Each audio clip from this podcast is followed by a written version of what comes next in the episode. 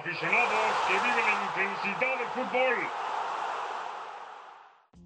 ¿Qué tal, querida audiencia? O mejor dicho, amantes del fútbol. ¿Cómo están? Espero que estén muy bien. Mi nombre es José Moreno y el día de hoy hablaremos con respecto a los jugadores que se retiraron del fútbol y se dedicaron exitosamente en la política. Empezando con este listado, tenemos a un ex seleccionado de la selección de México, el gran delantero Cuauhtémoc Blanco el cual poco después de dejar su carrera futbolística, poniéndole unos 2-3 años, empezó a llevar a cabo su carrera política, volviéndose así alcalde de la ciudad de Cuernavaca en Morelia, México. En el noveno puesto tenemos a uno de los mejores jugadores que han pisado un terreno de juego y puede que usted en casa no se lo haya imaginado, pero sí, tenemos al grandísimo Pelé. Ganó con Brasil los dos primeros mundiales en su historia y a tan corta edad el exjugador Pelé, fue en el año de 1994 ministro de Deportes bajo el mandato del presidente Fernando Enrique Cardoso hasta el año de 1998, quedando aquí como cuatro años siendo un ministro de Deportes y gracias a él se promulgó la ley Pelé que estableció que al acabarse el contrato de un jugador con su club debe renovar con este o el club debe de dejarlo en libertad. Continuando con este top, tenemos al número 8, Hakan Sukur, el jugador turco, uno de los más elegantes e importantes de la historia de su país natal, Turquía, pasó del fútbol a la política en el año de 2008 y fue nombrado parlamentario en el 2011 dentro del partido de Erdogan en su país natal, Turquía. Y ya en el 2013 dimitió o renunció por los primeros escándalos de corrupción que surgieron en el partido en el cual él estaba, que es el partido Erdogan, y en el 2015 se presentó a las elecciones como independiente, pero lamentablemente no tuvo éxito. En el séptimo puesto tenemos a Jordan Leskov, el búlgaro junto a Stoikov, uno de los más grandes ídolos de fútbol de su país, retirándose en el año 2003 y se presentó a la alcaldía de Silben, ciudad en Bulgaria, arrasando con todas las urnas.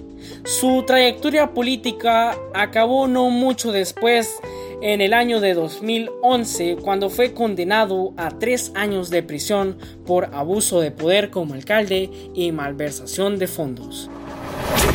En el sexto puesto tenemos a Kaka Kaletze, el georgiano que se convirtió durante una década en una pieza muy importante y clave en el AC Milan de la primera división de Italia, ganando con este club dos Champions durante los años 2000 y siendo máximo referente histórico del fútbol de su país. Pocos meses después de retirarse en el 2012, lideró la lista del partido Sueño Georgiano y ganó las elecciones siendo nombrado viceprimer ministro y ocupando la cartera ministerial de Desarrollo Regional e Y el mismo año 2017 fue convertido en alcalde de la ciudad y capital de Georgia, Tiflis.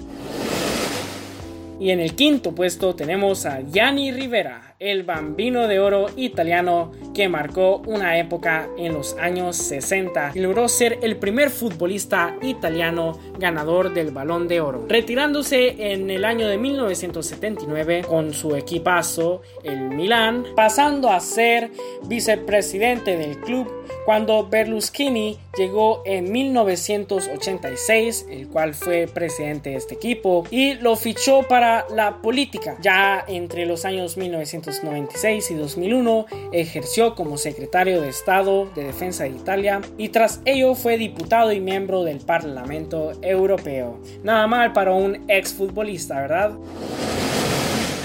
En el cuarto puesto, ya casi acercándonos a los primeros tres puestos, tenemos a Oleguer Presas, el famoso ex canterano del FC Barcelona que rechazó ir con la selección española por sus ideas políticas, ya que fue nacido en Cataluña y teniendo unas riñas con eh, la política de España y la política de este departamento o estado Cataluña. Se presentó en el 2012 como cierre de lista del CUP en las elecciones catalanas y tres años después, en el 2015, ocupó también el número 23 de la lista del partido independista Crida per Sabdel.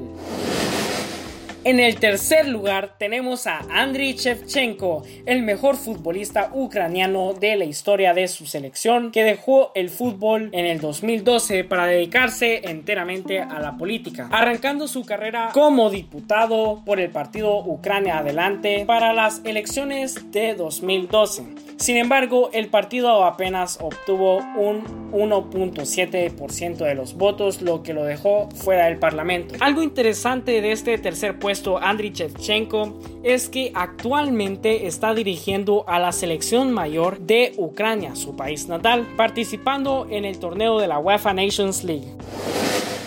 En el segundo lugar tenemos a otro brasileño, nada más y nada menos que Romario, otro mítico goleador que tras alargar su carrera como su ex compañero Bebeto, inició su andadura política en el año 2010, siendo elegido diputado general por el Partido Socialista Brasileño, en sus siglas PSB. Y en el 2014 fue aún más ambicioso, convirtiéndose en senador por 8 años consecutivos en el estado de Río de Janeiro. Y pues en el 2018 ya ha anunciado que se presentará a las elecciones a gobernador de la ciudad antes mencionada, Río de Janeiro. Y como todos ustedes lo esperaban, tenemos al primer lugar.